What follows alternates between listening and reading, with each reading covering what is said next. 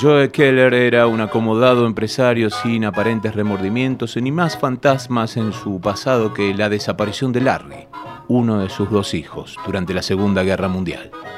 A su antiguo socio, sin embargo, las cosas le han ido peor. Durante un reencuentro de la familia Keller, el pasado, que todos creían una herida casi cicatrizada, vuelve a supurar, trastocando los sueños y esperanzas de unos y desgarrando los velos de mezquindades sobre los que otros habían construido su vida. Sinopsis de Todos eran mis hijos, obra de teatro escrita por Arthur Miller, estrenada en Broadway en 1947. Clásicos. Siempre es bueno volverlo.